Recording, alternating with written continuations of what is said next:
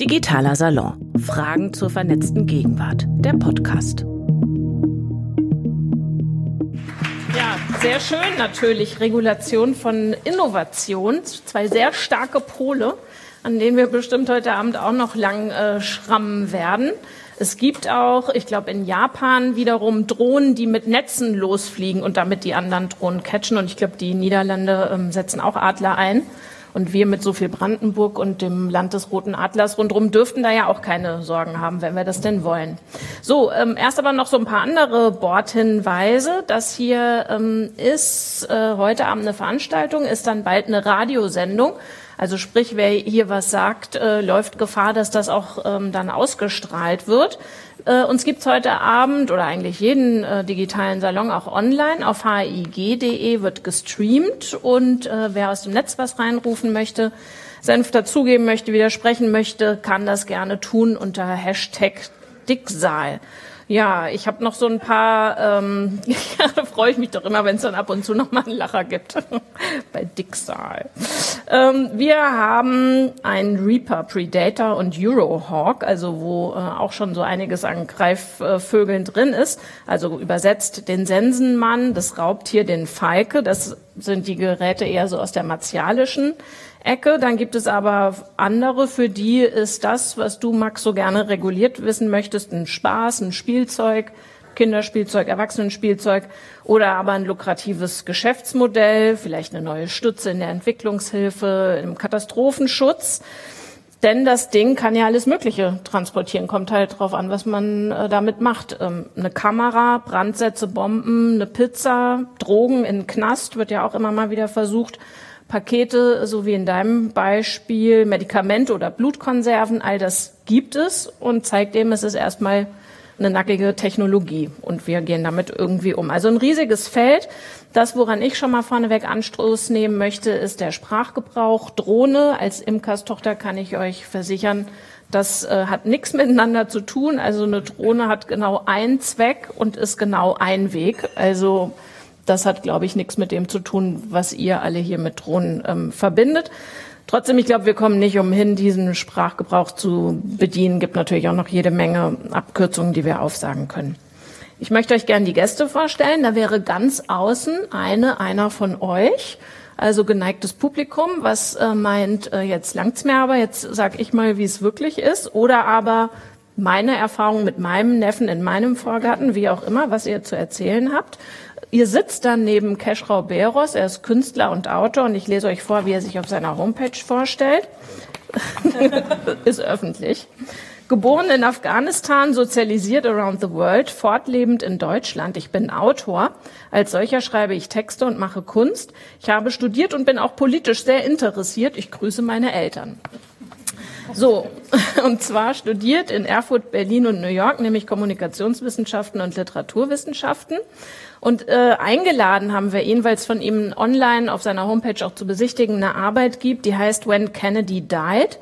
Da werden Push-Benachrichtigungen, News ähm, über Drohnenangriffe in Pakistan, in Somalia, im Jemen gesetzt, neben Fotos, die du gemacht hast in der Situation, wo dich die Nachricht auf dem Handy erreicht hat. Also in der Bibliothek, auf der Straße, im Schwimmbad, je nachdem.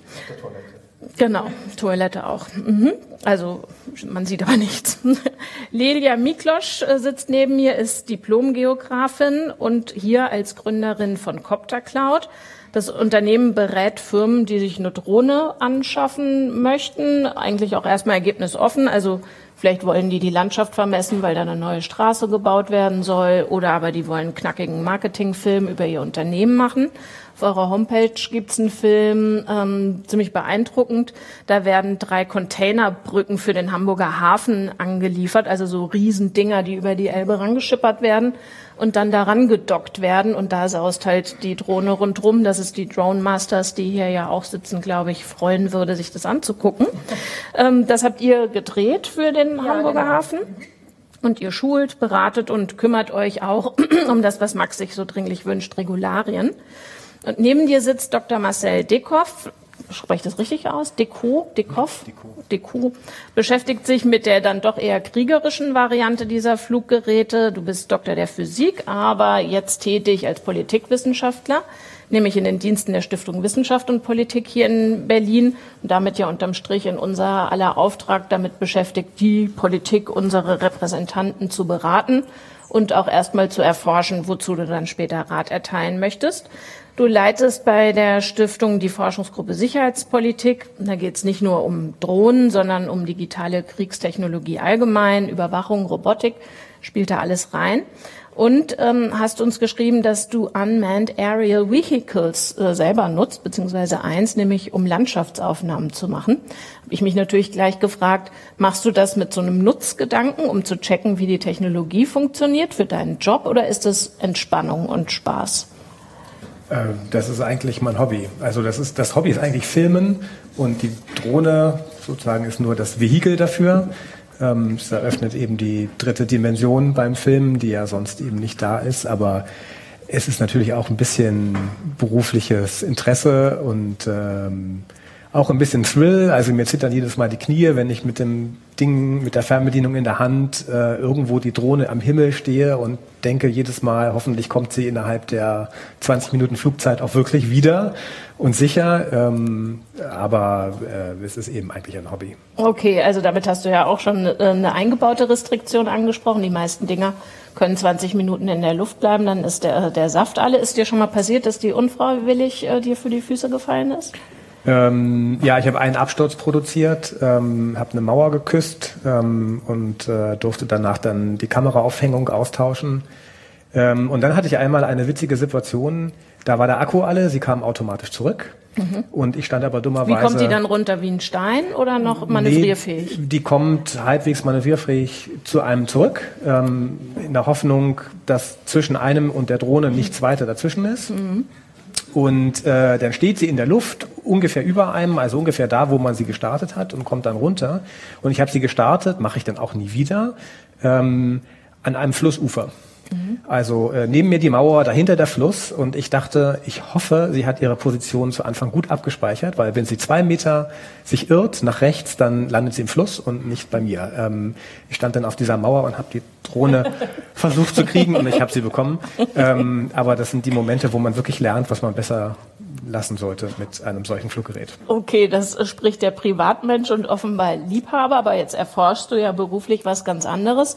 Und wir alle, da kommen wir, Keschrau, bestimmt auch nochmal drauf zu sprechen, haben uns ja mehr oder minder an die Meldungen gewöhnt. US-Drohnen, äh, gesteuert aus dem Pentagon oder vom CIA, töten Taliban, Al-Qaida, IS-Leute. Ist da tatsächlich noch ein Regulierungsbedarf? Weil die, also die Technologie ist da, sie wird genutzt und wir alle gehen damit um. Wir lesen diese Nachrichten. Ja, also allein aus völkerrechtlicher Sicht ist da ein Regulierungsbedarf.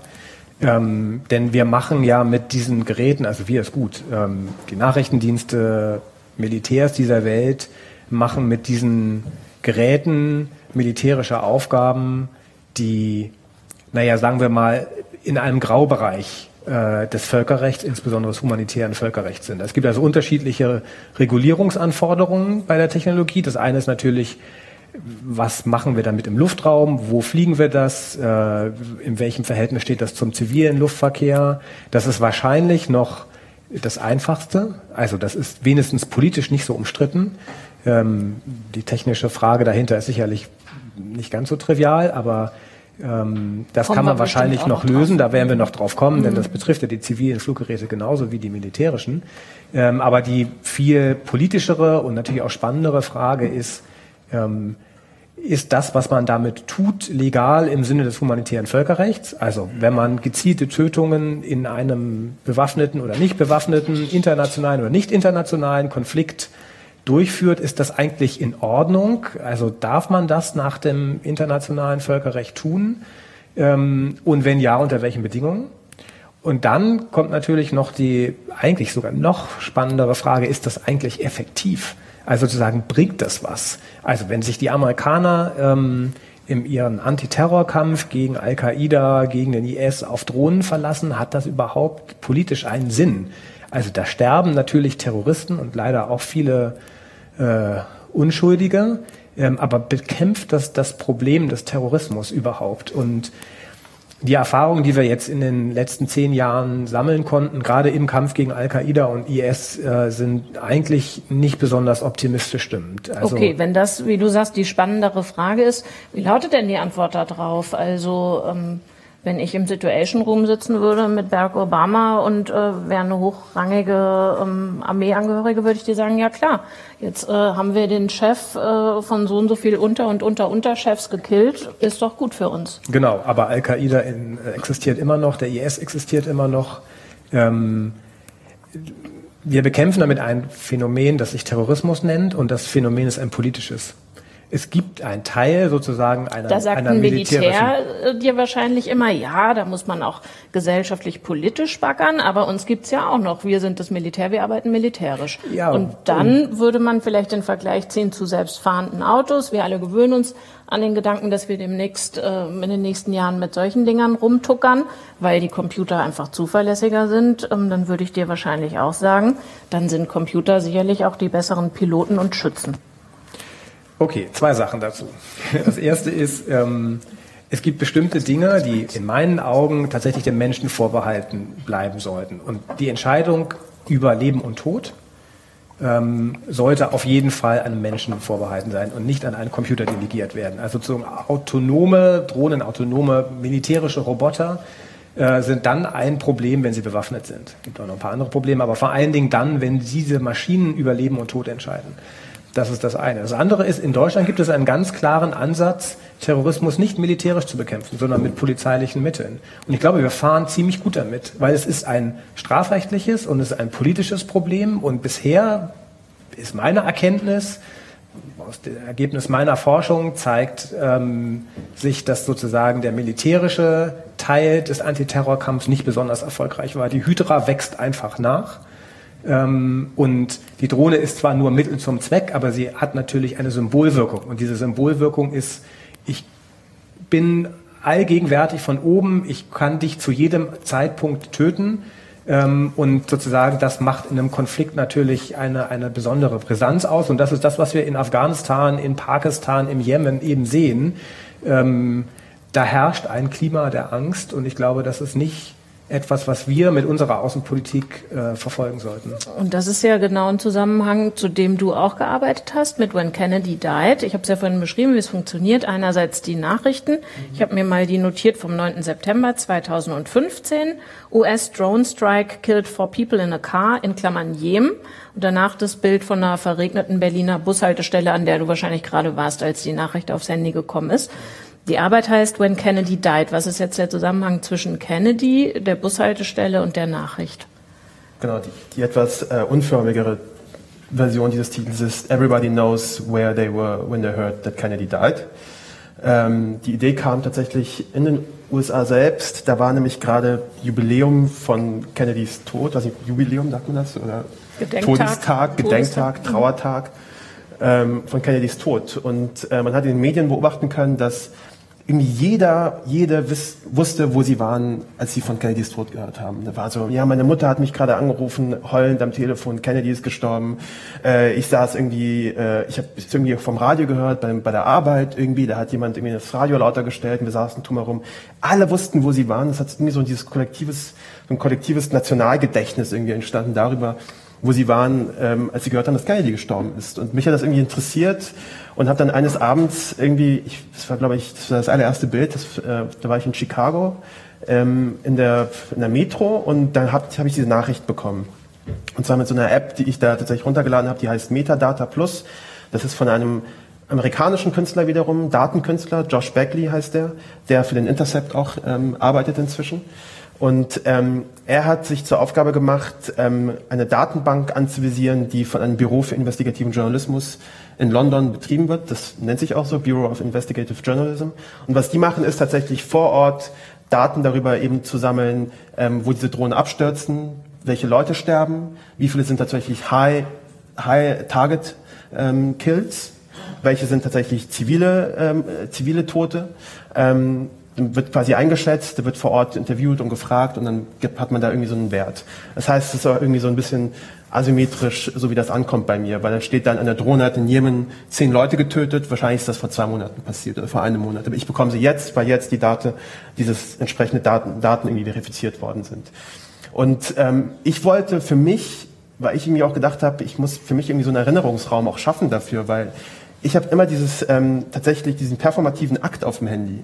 Also man macht das ja immer. Man bekommt so eine Nachricht und ich wische sie buchstäblich zur Seite. Also ich bekomme da diese Nachricht, mhm. zehn Leute gestorben und ich wische sie zur Seite, weil äh, bei Twitter gab es einen Retweet oder so, keine Ahnung. Und dann gucke ich mir das an. Oder irgendetwas passiert. Irgendwas anderes, was mich mehr interessiert. Und ich wollte damit irgendwie umgehen. Und dann dachte ich, was macht so ein Erinnerungskünstler eigentlich? Und ein Erinnerungskünstler, wenn du einem Erinnerungskünstler die Aufgabe gibst, 200 Objekte sich zu merken, was er oder sie dann macht, ist zu sagen, okay, ich erzähle mir eine Geschichte in einem Raum, den ich mir virtuell ausdenke. Ne? Also ich laufe an einer Gitarre vorbei, ein Frosch hält diese Gitarre, mhm. der Frosch hat auf dem Kopf einen Hut oder so. Und dann hat man Gitarre, Frosch, Hut drei Sachen. Und dann macht man das so weit, bis man so eine Geschichte erzählt. Und ich wollte das für mich auch machen, aber dann mit diesen Räumen, in denen ich mich sowieso schon bewege. Aber ich habe mich äh, gefragt, was ist der Vergleichswert zu dem Attentat auf Kennedy? Denn das äh, mächtigster Mann der Welt, äh, Projektionsfläche von Riesenhoffnungen zu mhm. der Zeit. In welchem Verhältnis steht der zu den Toten, die ja im Grunde als Nummern auftauchen. Vier Tote, mhm. fünf Tote, zehn Tote, die noch nicht mal einen Namen haben. Ja, also das erste Verhältnis ist natürlich ein Toter ist ein Toter. Also ob, wie wichtig der ist, ist mir in erster Linie, also ist mir erstmal egal. Ähm, zweitens gibt es natürlich keine Deckungsgleichheit, also in, in so einem künstlerischen Zusammenhang. Ich mache sowas nicht, weil ich denke, ich habe eine empirische Wahrheit gefunden und möchte das jetzt abdecken. Ich mache das, weil irgendwie diese Kennedy-Sache hat irgendwie etwas in mir getriggert, irgendwas ausgelöst. Und dieser Auslöser hat tatsächlich für mich so einen Schaffensprozess gehabt, den ich jetzt seit zwei Jahren irgendwie habe. Also ich habe jetzt irgendwie über 100 dieser Collagen irgendwie gebaut, weil eben diese Nachricht ich seit zwei Jahren auch verfolge und das immer weiter gemacht habe.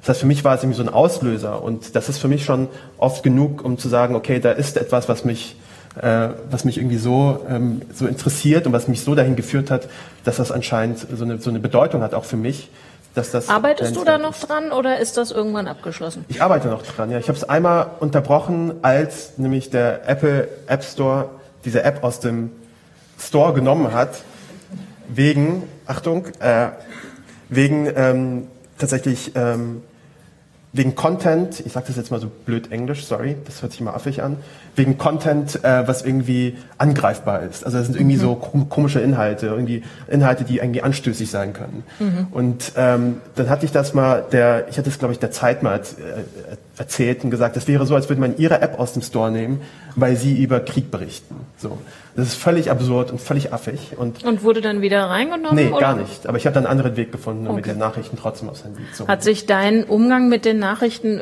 irgendwie verändert, das Empfinden, das du hast, wenn so eine Nachricht kommt? Also arbeitet das in dir weiter?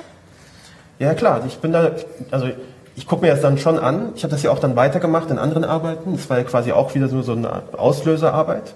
Aber ich habe natürlich dann gedacht, wie gehe ich jetzt mit diesen Daten dann um? Und dann gibt es dann weitere Schritte und weitere Sachen, die man dann noch macht. Aber ja, für mich hat das tatsächlich so, eine, so einen Auslöser gehabt. Und ich merke es auch selber, dass ich bestimmte Orte, die irgendwie mehrfach vorkommen bei diesen Angriffen, wo ich gewesen bin, ich da sofort einen Assoziierungszusammenhang habe. Da ist irgendetwas, da ist irgendeine Konnotation, die irgendwie da mitschwingt in diesen Räumen, wo man sich befindet. Und natürlich, ob das jetzt irgendwie ob es so wahnsinnig bedeutungsvoll ist, aber irgendwie weiß ich nicht, aber für mich persönlich hat das irgendwie, meine Räume hat das irgendwie tatsächlich belastet im besten Sinne so. Mhm. So, jetzt krasser Cut und wir schwenken auf dich, Lelia. Du bist Geografin. Ja, Wie bist genau. du als solche auf die Drohne gekommen? Oder sie zu dir? Ähm, aus der Geografie gibt es ja die äh, Luftbildauswertung äh, von jeher. Das ist ja alles nicht neu erfunden. Fernerkundung, Luftbildauswertung, das sind alles äh, Methodiken und Techniken, die auch zu meinen Studienzeiten schon verwendet wurden. Und äh, das war für mich eigentlich der Aufhänger. Für mich ist der Aufhänger nicht die Drohne. Die Drohne ist ein Vehikel, das ist eine Technologie, mit der ich viele, viele Möglichkeiten habe, die es damals gar nicht gab. Da waren das ausgesprochen aufwendige Verfahren mit Befliegungen und äh, Parallelaufnahmen, alles schwarz-weiß, nichts digital, auch mit hoher Aussagekraft, aber gar nicht zu vergleichen mit den heutigen Möglichkeiten. Und wenn man sich so mit dem fachlichen Hintergrund, ich habe dann im Stadtplanungs-, im Verkehrsplanungsbereich gearbeitet, ähm, habe in der IT viel gemacht, im Marketing viel gemacht. Das waren ganz, ganz viele Themen. Als ich über dieses Thema Multicopter dann oder Drohnen in, in der Presse gestolpert bin vor, vor anderthalb, zwei Jahren, hat mich das wirklich angesprungen, weil da hat man gleich so viele Ideen, was man damit alles machen kann. Und das sind eben genau die Themen, um die ich mich auch äh, kümmere, wo es eben um die Anwendungsszenarien dieser Technologie geht im Zusammenhang mit Standardprozessen in einzelnen Branchen. Und da reicht das Spektrum von Vermessungen aus der Luft äh, bis hin zu Inspektionsflügen, äh, immer in Zusammenhängen, wo die Fläche, das Gebäude, was auch immer ich betrachten möchte, eine Größenordnung hat, wo ich einfach schlecht rankomme und wo ich ansonsten äh, wenig Alternativen habe. Und da ist es auch nur ein Vehikel, eine Sensorik, äh, zu transportieren. Das ist in der Regel eine optische Kamera, das kann auch eine Wärmebildkamera sein, das kann auch ein Gassensor sein, das ist äh, austauschbar. Voraussetzung ist natürlich, dass der Sensor nicht zu groß ist nicht? und nicht zu schwer ist, dass ich ihn vernünftig transportieren kann. Und das ist so mein fachlicher Hintergrund und ich bin also weder Modellflieger noch komme ich irgendwie aus dem militärischen Bereich. Ich komme aus einer ganz anderen Ecke und sehe da eben sehr, sehr viele Entwicklungsmöglichkeiten ich im Zusammenhang mit der Technologie. Ich glaube, das geht derzeit sehr vielen Leuten so. Ähm, und bei dir, ich finde es immer scheiße, wenn die Frauen gefragt werden, wie so beschäftigst du dich denn als Frau damit? Weil du dich ja wahrscheinlich nicht als Frau damit beschäftigst, sondern als Unternehmerin. Ja. Aber trotzdem muss ich die blöde Frage stellen. Ich habe jetzt so viel drüber gelesen und ich stoße nur auf Männer, die sich damit beschäftigen. Also in militärischer Hinsicht, in künstlerischer Hinsicht. Die Drone Masters äh, sitzen hier. Ähm, die Idee hatte ein Mann, diesen Club mhm. zu gründen. Ich habe mir eure Homepage angeguckt von den Veranstaltungen. Ich sehe da nur Männer sitzen. Ich gucke mir die Rednerlisten an. Mhm. Äh, bis äh, zurück ins Pleistozän, da reden nur Männer in diesem Zusammenhang. und ich habe mich gefragt, wieso gibt's da keine Frauen? Also wenn du sagst, du liest Zeitung und denkst, bingo, äh, das ist es, da muss ich rein. Wieso ich denkt sich das genau. sonst niemand? Ist, also weiblichen Geschlechts. So, dass die Frauenquote extrem niedrig ist in diesem Bereich. Also ich habe eigentlich immer mal so im Marketing, klar, da sind viele Frauen, so, aber habe auch so im Verkehrsplanungsbereich, in der IT, ich habe immer mit sehr technischen Themen äh, äh, gearbeitet, da ist die Frauenquote nie besonders hoch. Aber jetzt hier in dieser Branche ist sie besonders niedrig. Aber ich glaube, das ist vielleicht auch einfach dem Entwicklungsstadium geschuldet. Das wird kommen. Also warum sollten sich Frauen nicht damit beschäftigen? Spricht überhaupt nichts dagegen. Ähm, und ich denke, das wird nicht lange dauern und dann wird die Frauenquote da auch hochgehen, wird mich freuen und ich komme überall gerne hin und äh, erzähle auch was. Also das wie ähm, hier. Ja, aber ich glaube nicht, dass es da einen konkreten Grund gibt. Es gibt halt so in diesen sehr technischen Themen äh, sind meistens, das fängt bei den Studiengängen an, da ist die Frauenquote niedriger als in anderen Studiengängen. Gut, du hast Geografie so. studiert. Geografie studieren ganz viele Frauen, also das ist überhaupt kein männerlastiges Studium. Also insofern. Okay, also vielleicht erstmal bis hierher und nochmal die Aufforderung. Also ihr, wenn ihr das jetzt alles hier steinöde findet oder so, könnt ihr euch hinsetzen und die besseren Fragen stellen oder kommentieren. Ähm, ansonsten mache ich einfach weiter. Aber ich freue mich natürlich, wenn jemand den Weg hier nach vorne findet. Du hast ja gerade gesagt, ihr macht äh, Vermessungen, ne? Und ich habe ja auch dieses Beispiel erwähnt, diesen Imagefilm äh, jetzt für den mhm. Hamburger Hafen. Ähm, stellen wir uns mal vor, ich hätte ähm, da das wahnsinnige Glück, direkt an der Elbe äh, eine wunderschöne Hacienda zu haben und mhm. ich lieg da äh, nackend oder angezogen, ist mir egal, im Garten auf der Sonnenliege. Ähm, wie sind denn da die Regularien? Da sind ja, ist vielleicht der Auftraggeber begeistert, ja. wenn du Luftaufnahmen machst, die, die äh, unten ähm, so auf der Erde rumlaufen, nicht. Wonach richtet ihr also euch da? Das Thema ist natürlich kein Drohnenthema. Da geht es um Persönlichkeitsrechte, um Datenschutz. Ähm, das ist, sind allgemeine Rechte, die immer zu berücksichtigen sind. Ob ich vom Boden aus filme oder ob ich aus der Luft filme, ähm, ist kein großer Unterschied. Es gibt einige Bereiche, ähm, zum Beispiel das Thema Panoramafreiheit. Es ist ein, eine Vereinbarung, dass wenn ich im öffentlichen Raum fotografiere und filme und da sind Häuser äh, mit auf meinen Aufnahmen drauf, an denen ein Architekt noch die Urheberrechte hat, dann kann er die nicht geltend machen, wenn ich dieses Foto aus dem öffentlichen Raum ohne irgendwelche Hilfsmittel gemacht habe. Mhm. Schon wenn ich mich auf eine Leiter stelle und das gleiche Gebäude fotografiere, dann gilt diese Panoramafreiheit nicht mehr. Das mhm. gilt natürlich auch für Drohnenaufnahmen. Ähm, das sind alles ganz allgemeine Rechtsprechungen, die muss ich immer berücksichtigen. Das hat mit Aber der Drohne nichts zu tun. mit dem Mensch unten und im Garten? Dem, den Mensch unten im Garten, den darf ich natürlich äh, weder aufnehmen, wenn er das nicht möchte, möchte, noch darf ich diese Aufnahmen veröffentlichen, wenn er das nicht möchte.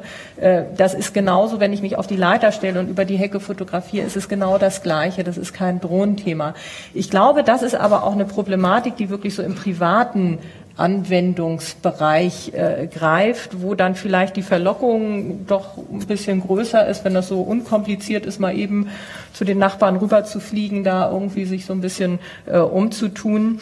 Das ist jetzt im, im, im gewerblichen Umfeld überhaupt kein Thema. Also wer, wer Filme dreht, wer Imagefilme dreht, äh, der kennt diese ganzen Regularien, der weiß, wenn ich da jemanden so abbilde, dass er erkennbar ist, dann brauche ich seine Einverständniserklärung und die hole ich mir vorher. Also ansonsten kann ich das Filmmaterial nicht veröffentlichen. Und äh, insofern bin ich da noch überhaupt nicht über so eine Problematik gestolpert. Geht dann eigentlich eher vielleicht nochmal um das Thema ähm, Panoramafreiheit. Wann gilt das? Da geht es dann auch immer mal darum, ist das Gebäude Zentrum des Motives oder ist es nur so mit drauf? Dann mhm. ist die Rechtsprechung auch wieder eine andere. Aber ich bin auch kein Jurist. Bloß äh, Fakt ist, das ist alles auch kein Thema der Technologie Drohne, sondern das sind ganz allgemeine Themen, die immer zu berücksichtigen sind und die natürlich auch zu berücksichtigen sind, wenn ich Luftaufnahmen äh, erstelle. Jetzt hat ja diese, diese Art von Draufsicht und gottgleicher Perspektive mhm. gerade echt Konjunktur. Also du kannst nicht das Fernsehen anmachen. Bei jedem mhm. läppischen Fernsehfilm wird die Szenerie erstmal von oben irgendwie einsortiert. Ähm, Imagefilme, Werbefilme. Ähm, jetzt haben wir diese neue Dimension, wie du es genannt hast, Marcel. Das ist ja eine Perspektive, wie du eingangs sagtest, die dich auch neugierig gemacht hat, nutzt sich das nicht dann vielleicht doch relativ schnell ab, weil wir gerade so geflutet werden mit alles von oben? Weiß ich nicht, vielleicht fragen wir den Künstler.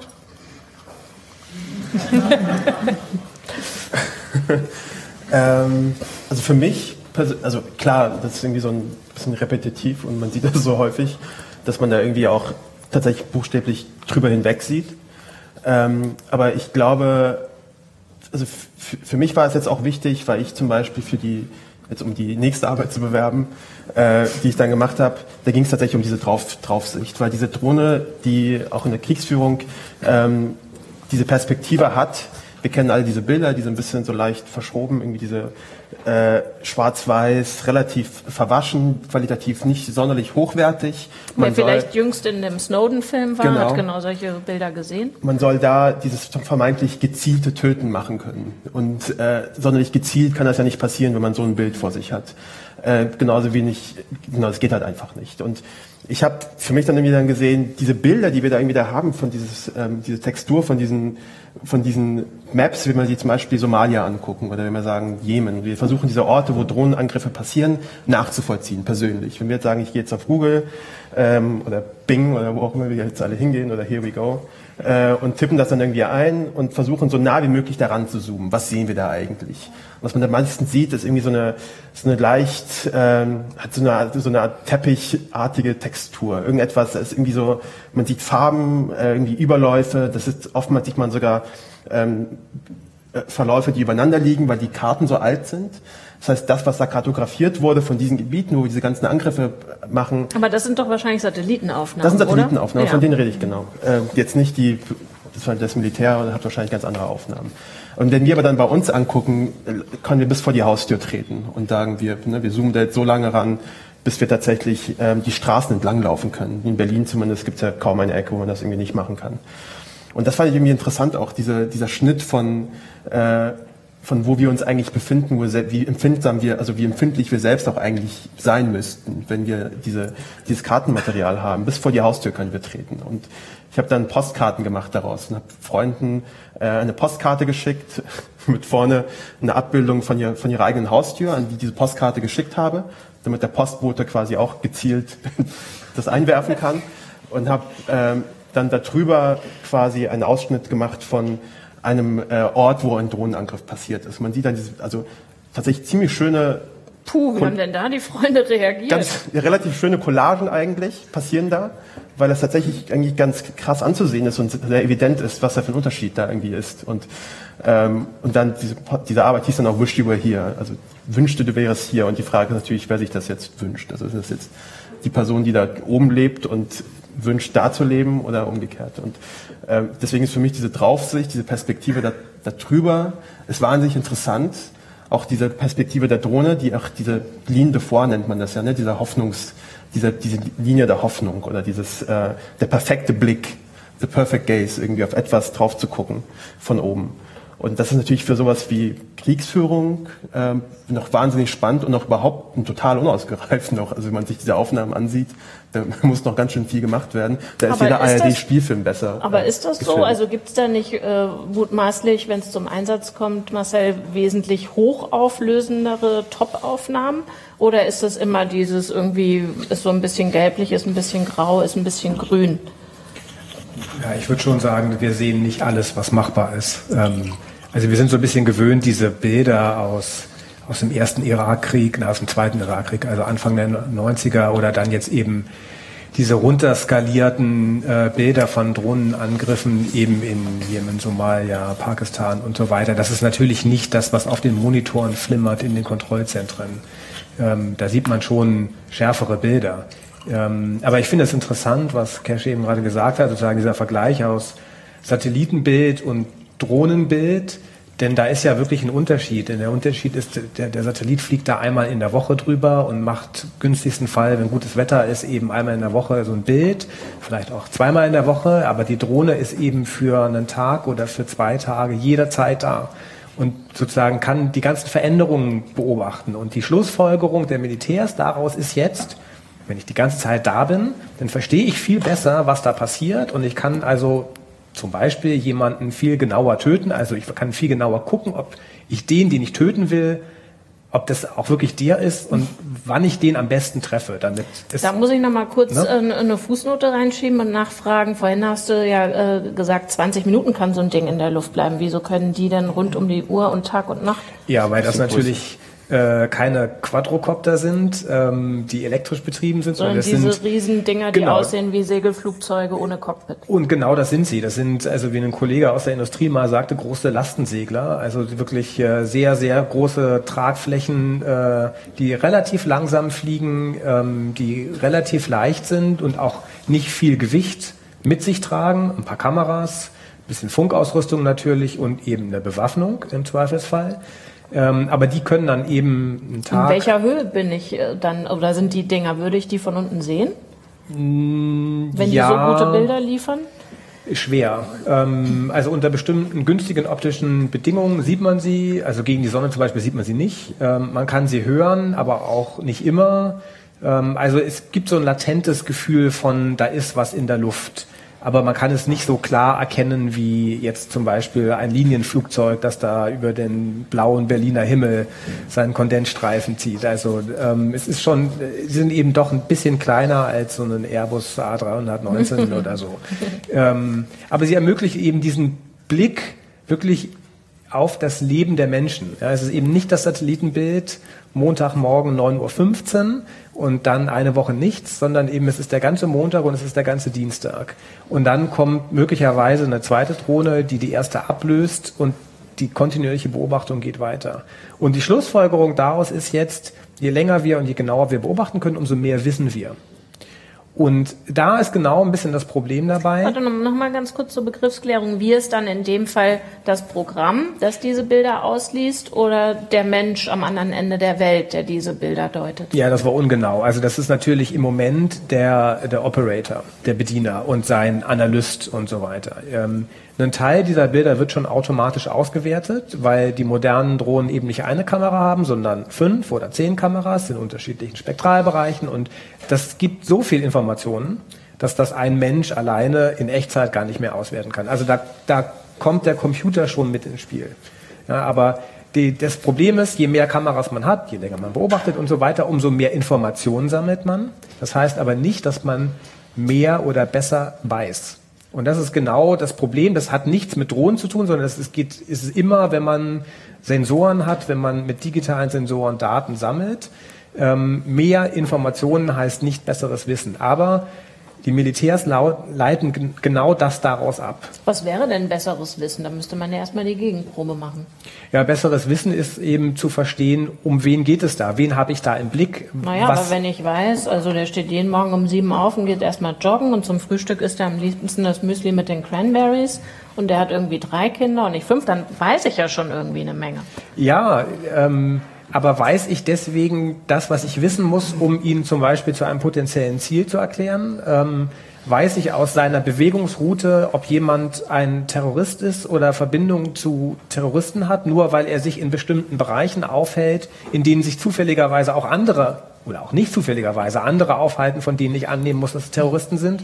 Also man hat immer das Gefühl, dass wenn ich jemanden die ganze Zeit beobachte, dass ich quasi in seinen Kopf oder in ihren Kopf reinschauen kann. Dass dann sozusagen viel klarer wird, was der will oder was sie will. Aber das ist ein Trugschluss. Also man weiß zwar mehr über jemanden, aber man weiß immer noch nicht das, worauf es eigentlich ankommt ist das zum Beispiel ein Terrorist? Weil dazu müsste man ja in den Kopf reinschauen. Na, da würde ich ja äh, ganz naiv hoffen, dass das zuvor ermittelt wurde. Du hast ja eingangs angesprochen, polizeiliche Ermittlungsarbeit spielt ja auch eine Rolle. Genau. Und die findet eben in den Kriegsgebieten, in diesen Krisengebieten, wo die gezielten Tötungen stattfinden, eben nicht statt. Das ist das Problem, weil es da zum Teil keine Polizei gibt, weil es da keinen Rechtsstaat gibt, kein Justizsystem, ähm, weil oft sozusagen die Staaten gar nicht als Staaten existieren. Also Somalia ist zwar ein Staat, aber hat quasi keinerlei staatliche Funktionen. Ähm, und das ist eben genau das Problem. Deswegen sind ja diese gezielten Tötungen in diesen Ländern so besonders attraktiv, weil es eben keine rechtsstaatlichen, keine polizeilichen Mittel gibt. Aber dürfen Sie das dann ersetzen? Dürfen wir trotzdem jemanden töten, ohne ihm vorher ein rechtsstaatliches Verfahren gemacht zu haben?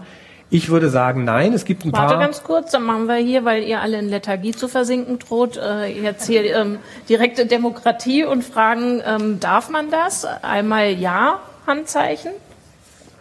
Darf man das? Okay, dich würde ich sehr gerne dann auch nochmal hier vorne begrüßen. Und äh, darf man das nicht? Und wer enthält sich und meint, weiß ich noch gar nicht genug drüber? Okay, Wieso? Äh, du willst doch regulieren, also du müsstest doch dann ganz bei Marcel sein. Also ihr seht, ich bemühe mich, euch auch noch ins Gespräch zu bringen. Ähm, Max oder hier derjenige, der sagte, äh, ich finde durchaus kann man vertreten oder auch jede und jeder andere dürfte sich hier vorne einfinden. Also ja, äh, ich hole euch nicht ab, ihr müsst, ihr müsst schon selber kommen. Vielleicht stellst du dich kurz vor und begründest uns nochmal mit, äh, das war ja jetzt, das wird aufgezogen, sobald du sprichst. Also jetzt konntest du ja nur sagen, ja, finde ich, aber wieso findest du denn? Ähm, also zum einen äh, habe ich das gesagt. Oh, sorry, wer bist du denn? Das ja, sorry, ich bin der Sebastian, äh, bin so freiberuflicher Social Media Berater. Und ähm, einmal finde ich es spannend, grundsätzlich äh, auch eine Gegenstimme zu haben. Aber das ja, geht's dir wie mir? nee, aber das, das andere ist schon ähm, ähm, eine bisschen allgemeinere Geschichte. Ne? Also ich finde halt, ähm, ich, ich mag nicht so gern, wenn, wenn sozusagen jegliche Zukunftstechnologie per se äh, abgelehnt wird.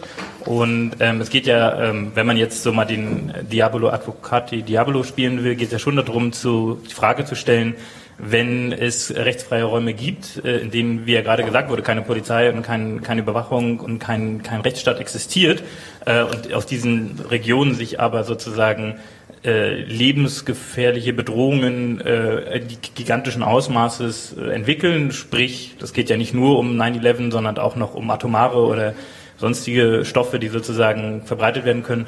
Gibt es dann nicht schon auch die Möglichkeit, äh, sozusagen äh, auf Basis guten Geheimdienstwissens äh, sozusagen gezielte Tötungen zu legitimieren. Ich würde das so pauschal nicht ablehnen. Ich äh, habe ein massives Problem eigentlich damit, aber ich, äh, wenn mir das jemand sagt, dann würde ich so sagen, also grundsätzlich würde ich es nicht ablehnen. Ich würde schon mal fragen, es ist, funktioniert es denn auch? Ne? Das ist die Realität, ist glaube ich das Problem, dass es zu viele falsche Treffer gibt, in Anführungszeichen. Also äh, Leute getroffen werden, die zivile Opfer sind. Ne? Das ist dann schon, wo ich, wo ich da übereinstimme und es sozusagen kritisch sehe, aber per se würde ich es nicht sagen. Ich hm. Marcel, was würdest du erwidern oder Cashflow? Du, ich könnte mir vorstellen, dass ihr da an der einen oder anderen Stelle eine Erwiderung mal, habt. Soll ich mal den Anfang machen? ähm, das Problem ist ja, dass die, die man dann trifft, nachher leider nicht mehr sagen können, ob sie die richtigen oder die falschen waren. Vor Gericht können sie sich immerhin verteidigen. Ähm, es gibt ja äh, sozusagen, das sollte man vielleicht sagen, es gibt ähm, völkerrechtliche konforme legitime Tötungen. Also äh, zum Beispiel, wenn es in einem Kriegseinsatz ist, wenn es ein bewaffneter Konflikt ist ähm, und der Gegenüber äh, ein, ein regulärer Kombatant ist, also ein Kriegsteilnehmer, dann darf ich ihn natürlich töten. Ähm, das ist sozusagen die Ausnahme des Gewaltverbotes. Aber das Problem ist ja, dass der Terrorismus eben genau in diesem Graubereich stattfindet ähm, und ja von sich selbst behauptet, sozusagen, äh, sie seien in einem Krieg und wir uns fragen müssen, ob wir uns auf diesen Krieg der Terroristen einlassen müssen ja, oder einlassen sollten. Und ähm, das ist sozusagen jetzt das, äh, das legalistische, vielleicht auch das ethische Argument. Ähm vielleicht unterstreiche ich das nochmal gerade mit ein paar Zahlen. Im Juli hat das Weiße Haus zum ersten Mal Zahlen veröffentlicht zu zivilen Opfern. Und zwar geht es um den Zeitraum 2009 bis 2015. Da gab es, sagen Sie, 473 Drohnenangriffe in Pakistan, Libyen, Somalia und im Jemen. Also Afghanistan, Syrien und Irak wissen wir gar nicht. Und da sind äh, an terroristischen Kämpfern zwischen 2370 und 2580 getötet worden. Also selbst bei den Angaben ja eine gewisse Bandbreite, weil man es einfach nicht mehr rekonstruieren kann. Und äh, 64 bis 116 Zivilisten. Die Zahlen werden aber äh, bezweifelt und Kritiker sagen, nee, nee, das müssen weit über 800 getötete Zivilisten gewesen sein. Und die Frage ist halt, ja, tatsächlich, selbst wenn man den einen richtigen ausgemacht hat, der aber nur hinten im Fond sitzt, im Taxi des pakistanischen Taxifahrers, wie wird da abgewegt oder wird da abgewegt? Ähm, ich erwarte jetzt nicht, dass du eine Antwort drauf hast, aber vielleicht versuchst du dich mal ranzurobben. Ich, ich, ich würde gerne einen Blick in die Zukunft werfen. Ähm, und zwar auch mit dem Verweis auf diese ARD-Dokumentation äh, von der Waffe zur Überwachung. Ich weiß nicht, ob die hier unter den Experten quasi bekannt ist. Ähm, das ist eine ganz schöne Geschichte, da zeigen sie sozusagen die Technologie der Drohnenentwicklung sozusagen von, keine Ahnung, späten 20. bis, bis heute. Und eine sehr spannende Drohne fand ich dabei, das ist so eine Art Superdrohne, die die Amerikaner gerade entwickeln. Die, da, haben, da sind also amerikanische Militärs, die in dieser Dokumentation so ein bisschen mal so die Türen öffnen und, und die Zukunft zeigen. Und diese Drohne hat halt eine äh, Kamera, die irgendwie aus 2000 Einzelkameras besteht und so eine Art ähm, ein super Digitalbild erstellt, von oben. Ähm, und sie haben das so gezeigt, dass sie, ähm, dass sie haben sie über eine amerikanische Stadt oder über eine Stadt, ich weiß gar nicht, ob es eine amerikanische war, äh, schweben lassen und sie konnten ähm, in jedem Sektor der Stadt gleichzeitig äh, ranzoomen bis quasi zur Haustürklinke. Also sozusagen so wahnsinnig überwacht. Ne? Also wir mussten nicht mehr selektiv einen bestimmten Bereich aussuchen, wo die Kamera quasi hinschwenkt und dann überwacht, sondern sie hatten ein 360.000 Grad Bild äh, Totalüberwachung. Mhm. So.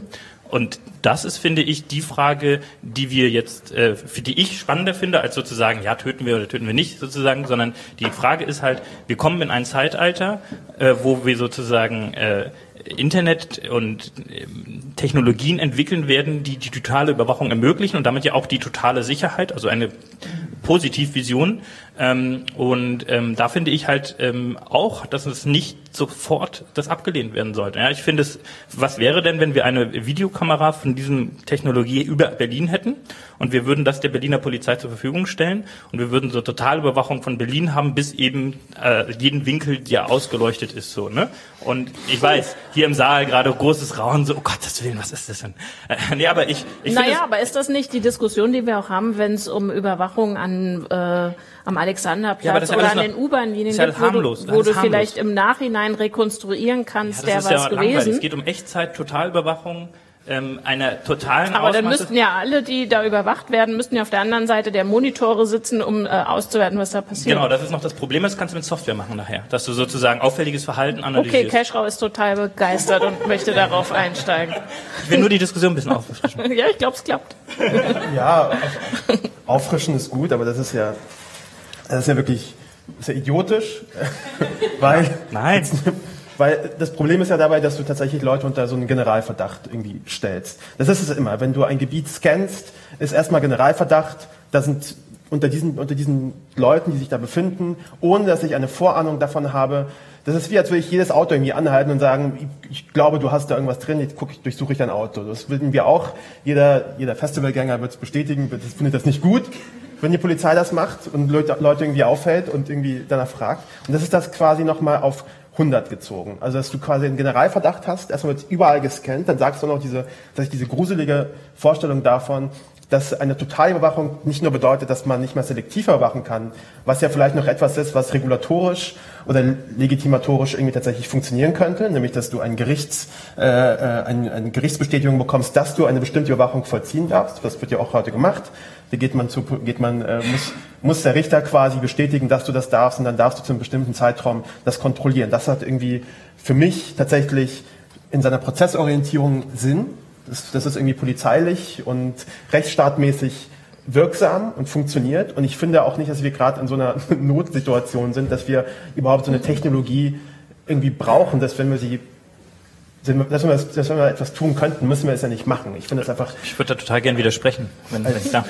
Aber wo, was ja, wäre denn deine Definition von Privatsphäre? Alle juristischen Implikationen mal äh, Also ich glaube nicht mehr an Brauchen Privatsphäre. Die Frage ist, gab, also äh, meiner Meinung nach ist Privatsphäre eine Erfindung des 20. Jahrhunderts, in dem wir in Städte gezogen sind und das Gefühl plötzlich bekommen hatten, also wir der Mensch lebt in Dörfern und in, in Kleinstgemeinschaften, in Familien und so weiter. Und Privatsphäre ist eigentlich eine Erfindung des 20. Jahrhunderts die ganz nett war, aber ich glaube, die sich nicht aufhalten, also die sich nicht erhalten lässt im Zeitalter der Technologie, sondern dass die Realität ist, da Herr lässt grüßen und alle anderen, die gerade Millionen von Datensätzen verloren haben, dass die Menschen sich daran gewöhnen werden müssen, dass sie alles, was sie tun und äh, was passiert, Ganz kurz, da möchte ich einhaken, wenn du sagst müssen, dann ist dahinter ein Zwang. Wo ne, kommt der Zwang der her? kommt durch die Technologie. Einfach durch die Macht des Faktischen. Die Technik die, ist da. Die Technik ist da und ich meine, wir haben, wer hätte vor 100 Jahren sich vorstellen können, dass wir mit Polizeifahrzeugen durch die Stadt patrouillieren und da hätte man doch gesagt, ah, das ist ja Totalüberwachung. Ja? Und heute sage ich, okay, in 20 Jahren werden wir Kameras haben, die jeden Winkel der Stadt ausleuchten können durch die Luft und das automatisch tun. Und das ist die beste Polizeipräventionstechnologie, die wir haben werden. Und es wird Sicherheitspolitiker geben, die das tun wollen.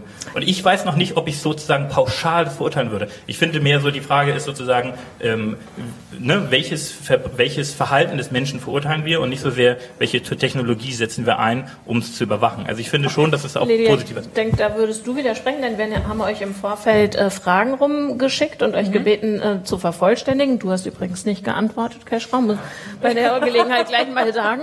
Ähm, Lilia, genau, Lilia hat geantwortet und hat, äh, ich krieg den Satz nicht mehr genau hin, ähm, du hast ungefähr so definiert, ähm, im Zeitalter der Drohne und zum Thema Privatsphäre äh, gelten genau dieselben Standards äh, wie ja, in dem Zeitalter so. vor der also Drohne. Denke, Sebastian sagte gerade, das ist ja sowas von 20. Jahrhundert.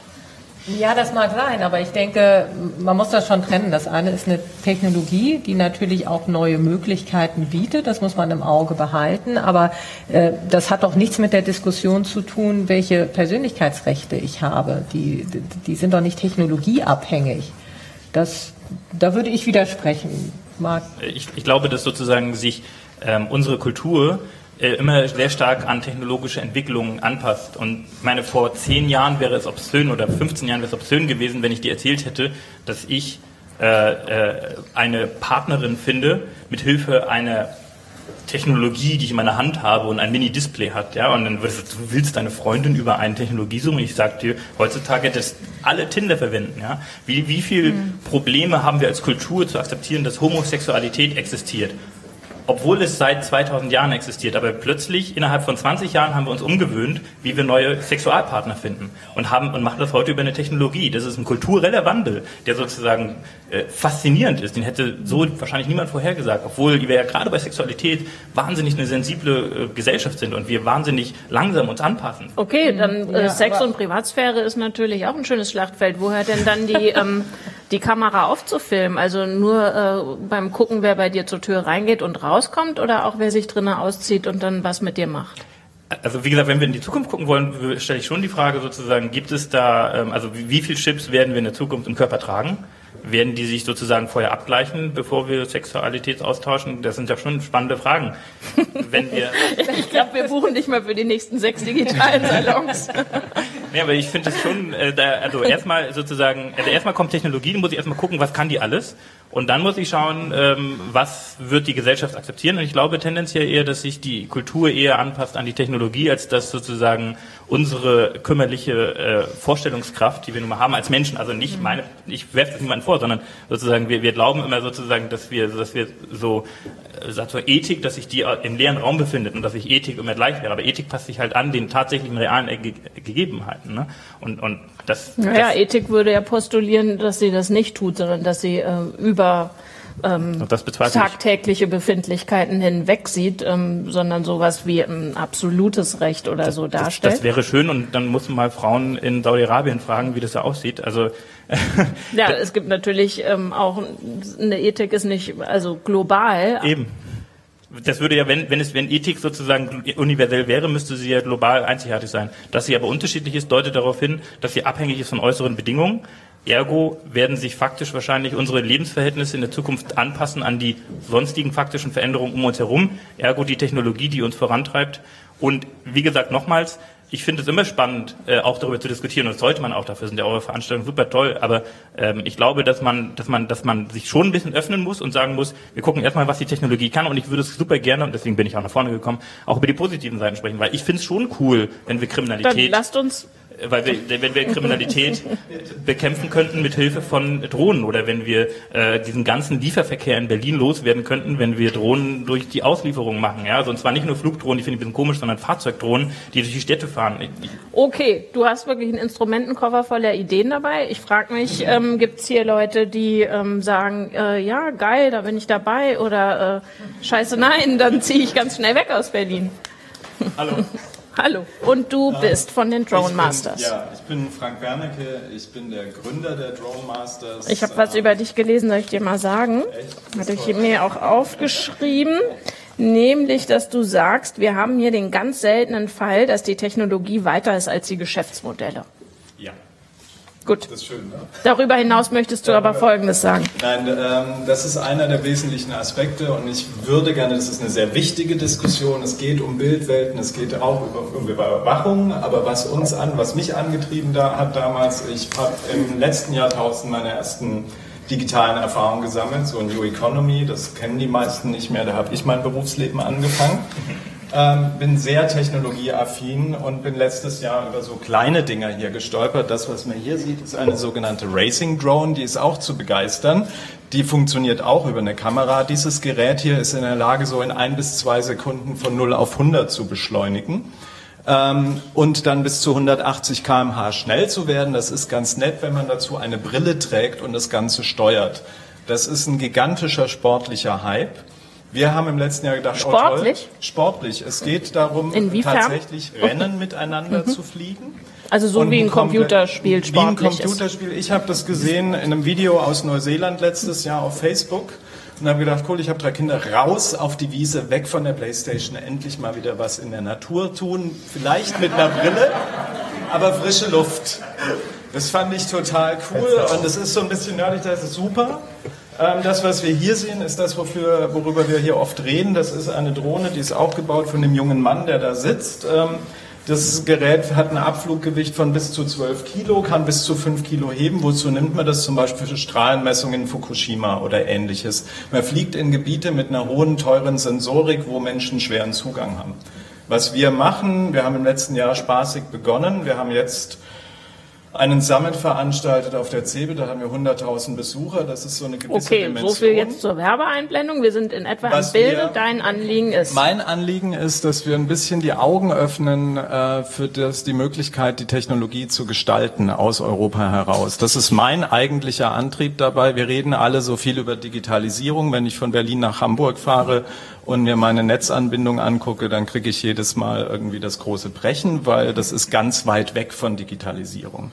Was wir gerade erleben, ist, dass eine Technologie sich bahnbricht international. Da erlebt man gerade wirklich so einen Tipping Point, wo es den Punkt erreicht hat, dass durch Digitalisierung solche Geräte ganz schnell global entwickelt werden können, die Entwicklungsstufen ganz rasend schnell sind und langsam die große Industrie erkennt, was das eigentlich nach sich zieht, geht weniger um Überwachung, geht durchaus um Themen wie Transport. Es geht sowas über Bluttransport. Es gibt äh, Krankenhäuser in Frankfurt, die das Problem haben, dass sie in der Rush Hour äh, von einer Blutbank an den OP-Tisch eine halbe Stunde brauchen mit dem Krankenwagen.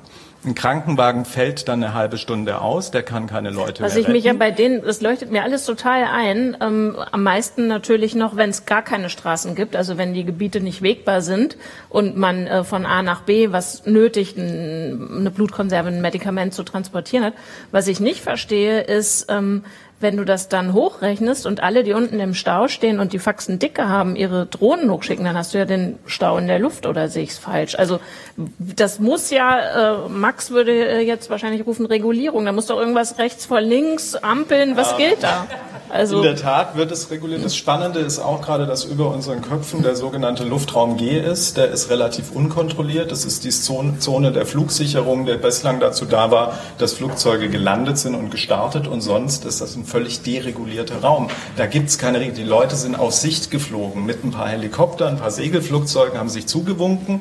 Das war nicht reguliert und plötzlich ist da so ein Goldrausch im Schein, dass sie sagen, da kann was passieren. Das sind 1000 Meter Höhe. Wir haben jetzt vor kurzem einen Drohnenmarathon hier gemacht in Berlin mit solchen Koptersystemen. Die mussten dann mal lernen, auf engerem Raum irgendwie 40 Kilometer im Kreis rumfliegen. Die haben das teilweise mit einer Batterieladung hinbekommen, ohne das zu wechseln, alles Mögliche. Und dann muss man einfach drüber nachdenken, wie man das regulieren kann. Ich hatte eine interessante Zahl. Wir haben 10.000 Flugbewegungen, zivile Luftfahrt heutzutage in Deutschland, Flugzeuge pro Tag. Das wird über die ganzen Towers gesteuert. Wir haben aktuell laut deutscher Flugsicherung 400.000 Drohnen. Ich halte die Zahl für gewagt, aber das nehmen wir es mal hin. 400.000 Drohnen, die sollen zentral gesteuert werden. Das ist eine völlig alberne Vorstellung. was gibt's wir denn für brauchen- Ideen äh, zu regulieren, Lydia? Ich weiß, dass du ja an der Front auch arbeitest. Ja, genau. Ich bin ja auch im äh, Bundesverband für unbemannte Systeme und das ist auch eine Aufgabe, die sich der Verband natürlich äh, nimmt. Das ist vernünftige Regularien für alle Marktteilnehmer in diesem Bereich gibt. Weil Was das ist will ein vernünftiges äh, Regularium? na, dass klare Spielregeln für die einzelnen Einsatzbereiche definiert werden. Das sind eben die zivilen Einsatzfelder, wenn man mal privat mit der Drohne eben losfliegen möchte, um ein paar schöne Aufnahmen zu machen. Da muss es ganz andere Spielregeln geben, als wenn man gewerblich oder im professionellen Umfeld äh, Drohnen einsetzt. Wenn das Thema Logistik und Transport kommt, dann liegt das auf der Hand, dass das nicht funktionieren kann, dass alle wild durch die äh, Luft fliegen, sondern dass es da irgendeine Systematik für geben muss. Und, äh, Und gibt damit da ist allen geholfen. Da Entwurf gibt es oder ist das alles noch so es im gibt Stande der viele Fragestellung? Gespräche, es gibt Gremien, es wird da sehr viel entwickelt, aber es ist eben auch unheimlich viel Gestaltungsspielraum und da würde ich Frank völlig recht geben. Das ist eine, eine Zeit, wo man sich, wo man diesen Gestaltungsspielraum auch Also Äh, nehmen wir mal eins konkret her, äh, Regis- Registrierungspflicht ähm, Ja. wird äh, verlangt, gibt es glaube ich auch schon in den USA, also dass so Ja. eine Art Autokennzeichen drangeschraubt wird, wenn das Ding irgendwo runterkracht oder Ja. mir vor die Nase kommt, wo ich es nicht haben will, dann kann ich den Halter ermitteln ähm, durch diese Kennzeichnung. Ist das was, was ihr sinnvoll findet? Ähm, naja, wir sind jetzt eine GmbH, von daher kann ich äh, viel sinnvoll finden. Es ist, glaube ich, sinnvoll, wenn man eine Halterrückverfolgung hat. Äh, das, was gerade momentan diskutiert wird, ist, dass man seinen Namen draufschreibt. Das ist natürlich ein Fälschungspotenzial, aber es geht um eine Erziehungs-, ne? es geht eine reine Erziehung. Ich kaufe mir so ein Ding und wenn es runterkommt, muss ich irgendwie dafür verantwortbar sein. Das ist, ich kann auch ein Nummernschild fälschen. Der Grundgedanke datenschutztechnisch ist gar nicht so blöd, weil der heißt nämlich, wir wollen keine Datenbank anlegen. Das große Industrieinteresse geht dahin, jede einzelne Drohne trackbar zu machen. Und das ist das, wo die großen Unternehmen gerade das wirkliche Geschäft wittern. Das heißt, wenn ich jederzeit weiß, wo jede Drohne in welcher Clusterung unterwegs ist, sei es aus einer Telekommunikationsanbietersicht, sei es aus äh, einer Suchmaschinenanbieter, wer auch immer, dann ist das eine unglaubliche Datenmacht, die ich habe. Ich habe die totale Kontrolle über Warenströme. Ich habe völlig neue Logistikkonzepte, Peer-to-Peer und habe natürlich da, dass wir sagen, da muss man eine ganze Menge drüber nachdenken. Persönlich, wie gesagt, ich komme aus der digitalen Welt. Ähm, momentan gibt es viele Anläufe zu sagen, wir senken den Luftraum ab und versuchen jetzt das, was wir mit 10.000 Flugzeugen gemacht haben, mit Millionen von Drohnen hinzukriegen. Gibt es viele außer mir, die sagen, das ist schlichtweg nicht möglich. Wir müssen über andere Modelle nachdenken und da kommt dann so Fachbegriff plötzlich auch so Begrifflichkeiten wie Blockchain-Ansätze oder ähnliches. Aber um es nochmal kurz festzuhalten, Registrierung oder Zuordnungsfähigkeit in irgendeiner Weise, würdest du sagen, ja, ist okay. Ja, auf jeden und Fall. Du? Ja, würde ich auch auf jeden Fall vernünftig finden. Das ist ja, absolut das nötig. Ja. Und Keschrau, du verknotest dich und wiegst irgendwie das schwere Haupt. Ich, bin noch, ich bin noch da beim Social Media Berater hängen geblieben. äh, da habe ich, ich habe also der Input war tatsächlich ganz gut, ähm, weil ich dann auch gerade noch so drüber nachgedacht habe, wie, also was das eigentlich für uns bedeutet, weil im Endeffekt machen wir also Technologie kommt, fliegt, kommt, also fällt ja nicht irgendwie vom Himmel. Also, ne, am Ende In dem Fall, wenn man es mal hoffen. Ja. Das ist, äh, auch, auch Redone ist ein Pilotprojekt. Okay. Äh, Entschuldigung. Für mich war es irgendwie, weil am Ende sind auch da Menschen verantwortlich. Das sind wie Leute, die irgendwie Regierungen für etwas verantwortlich machen. Auch in die Regierung besteht aus Menschen. Das ist irgendwie nicht so ein Konstrukt, was irgendwie da ist und einfach so funktioniert. Und ähm, am Ende müssen wir natürlich darüber entscheiden, welche Dinge sind am Ende für uns nach diesem Common Sense Prinzip tatsächlich sinnvoll und was nicht. Dass irgendwie so Blut über, über Berge und über, und, über äh, unwegsame Gebiete irgendwie geflogen wird, dass das Common Sense irgendwie Sinn macht, sagt ja klar, natürlich, wollen wir sofort, läuft. Dass wir aber dann aber irgendwie, äh, dass zum Beispiel Flugzeuge viel Lärm machen, das ist auch klar. Aber wenn die über so ein Gebiet fliegen, wo jemand sagt, ich möchte aber jetzt so ein Flugzeug über mein Gebiet fliegt, weil es macht Lärm, dann tun sich irgendwie die Menschen zusammen und dann gibt es irgendwie so einen Lärmschutz. Also irgendjemand reguliert das dann schon und dann fliegt da eben kein Flugzeug mehr drüber, dann gibt es keinen Lärm. Also irgendwie schaffen es Leute. Ja, hier fehlen so ja noch komplett diese Institutionen, diese irgendwelche genau. Leute ähm, und ich, und, und ich glaube, das, das kommt noch. Also es ist halt das, das Interessante an so, einem, an so einer Technologie ist tatsächlich, sie ist, sie ist noch vergleichsweise neu, also für uns in diesem in der öffentlichen Wahrnehmung. Sie entwickelt sich noch und wir finden um, Umgang damit. Und mit der, mit der Zeit werden wir auch da Regeln dafür finden, was okay ist und was nicht. Und ich glaube, diese na eher schon dystopische Vorstellung von einer Welt, in der irgendwie eine Kamera in einem 24 Stunden 360.000 Grad Blick auf, auf unsere auf unser aller Leben hat, ist eine Dystopie, in der ich irgendwie nicht leben möchte. Und dann muss natürlich eine Zivilgesellschaft sagen, äh, da haben wir keinen Bock drauf. Und da muss man sich halt eben gegen sowas, gegen sowas wehren. Technologie muss, wir müssen da nicht irgendwie so äh, Sklaven der Technologie sein. Die sind immer noch Dinge, die wir basteln müssen erstmal. Und da muss man irgendwie tatsächlich was dagegen machen. Deswegen habe ich gerade irgendwie drüber nachgedacht, ob das tatsächlich, ist das tatsächlich eine Zukunftsvision?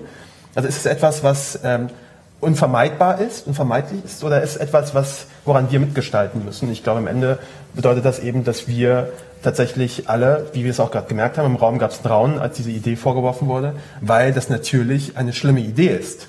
So, um das mal irgendwie zu sagen, es ist eine schreckliche Idee und das sollten wir auf jeden Fall nicht wollen. Tinder auf der anderen sollten Seite. Sollten wir nicht wollen. Tinder ist auf der einen Seite. Ihr sollt das nicht wollen. Tinder ist irgendwie seltsam, okay, keine Ahnung, ja, ich halt, finde halt irgendwie meinen Partner woanders, aber wir würden nicht vor Gericht damit ziehen oder irgendwie Demonstrationen starten, sagen, wir wollen nicht, dass Leute nach links und rechts swipen und ihre Partner finden. Es ist mir im Endeffekt wirklich schnurzpiep egal, wie die das machen. Das ist für mich alles so Common Sense irgendwie Annäherung davon, während andere Sachen total äh, etwas sind, wo man einfach von sich stoßen muss. Äh, sollte. Also ich bin fast geneigt zu sagen Amen, weil du ja hier schon so als Preacher Man äh, jetzt äh, geredet hast. Ich bin Atheist. Ich würde gerne mal äh, wissen, ob ihr da nicht vielleicht was zu entgegnen habt. Äh, der Max zum Beispiel, bitte. Hi, also Max nochmal, ähm, aus der regulierungswissenschaftlichen Frank, bleib sitzen. Aber niemand muss sitzen bleiben oder vielleicht möchte ja auch noch jemand anderes kommen. Also, Weil ich finde das unglaublich spannend, diesen Aspekt, den du gerade angesprochen hast, ähm, als du gemeint hast, okay, also momentan läuft so 10.000 oder wie viele Flugbewegungen am Tag in Deutschland über herkömmliche äh, Flugzeuge und dann so und so viel Tower, die das mehr oder weniger zentral regeln.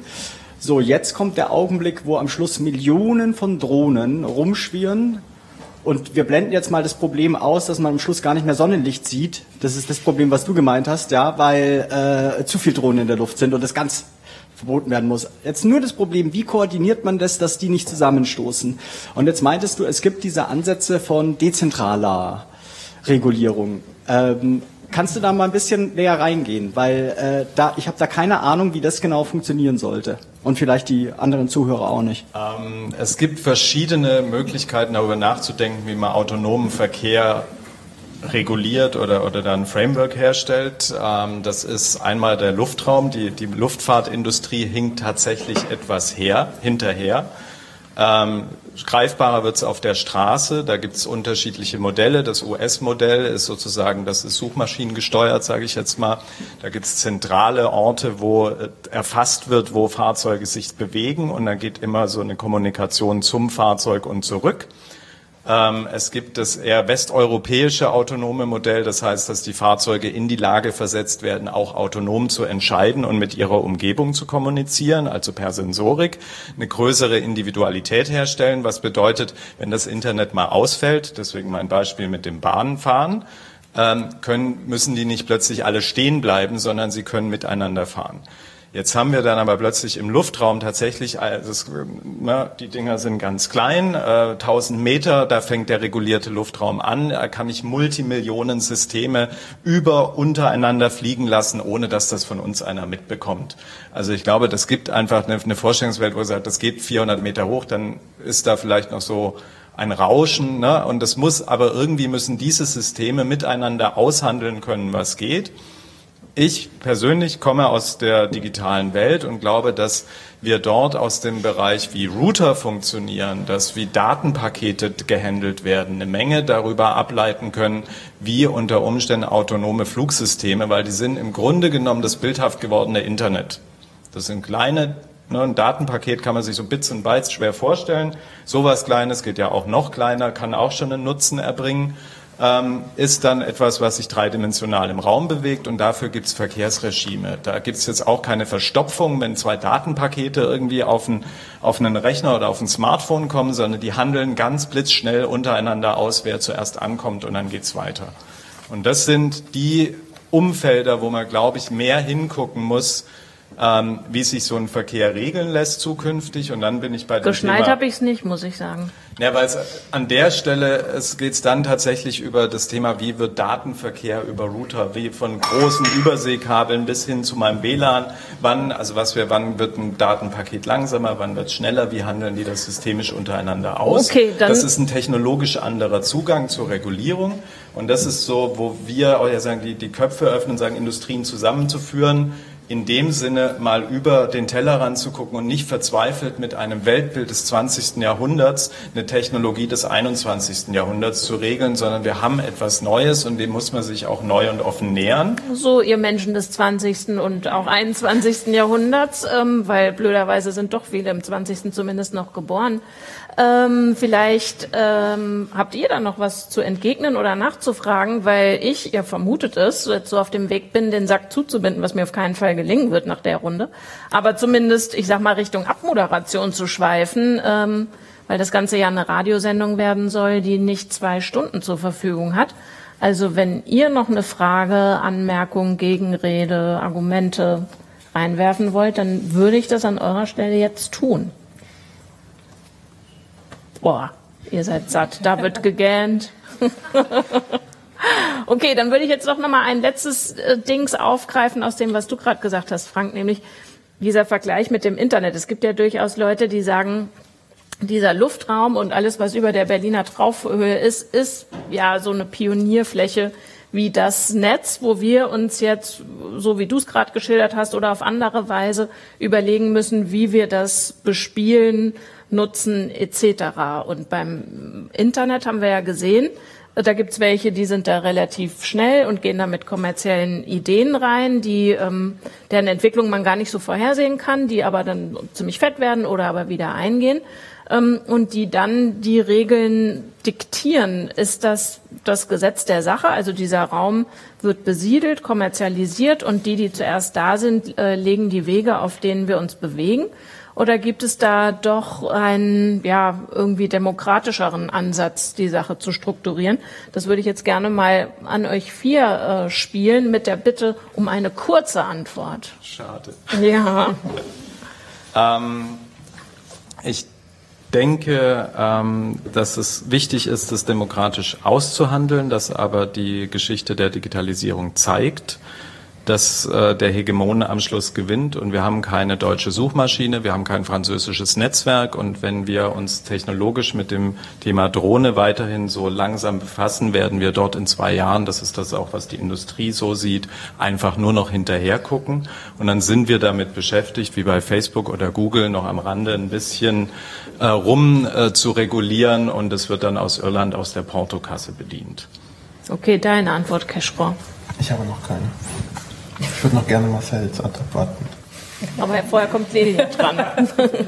Also ich denke, Digitalisierung und Regularien, das schließt sich ja überhaupt nicht aus. Und natürlich wird beides stattfinden.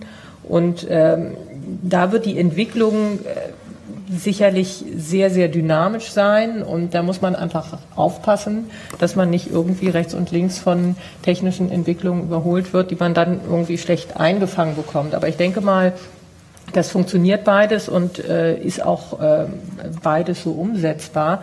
Und wichtig ist unterm Strich einfach auch der professionelle Umgang dann mit Technologie, was du vorhin auch ansprachst. Werden wir jetzt überschüttet mit irgendwie Bildern von oben? Nee, will natürlich kein Mensch. Jeder möchte professionelle Filme sehen. Und da ist das zum Beispiel ein Baustein. Also es bezieht sich eigentlich durch die gesamten Anwendungsfelder.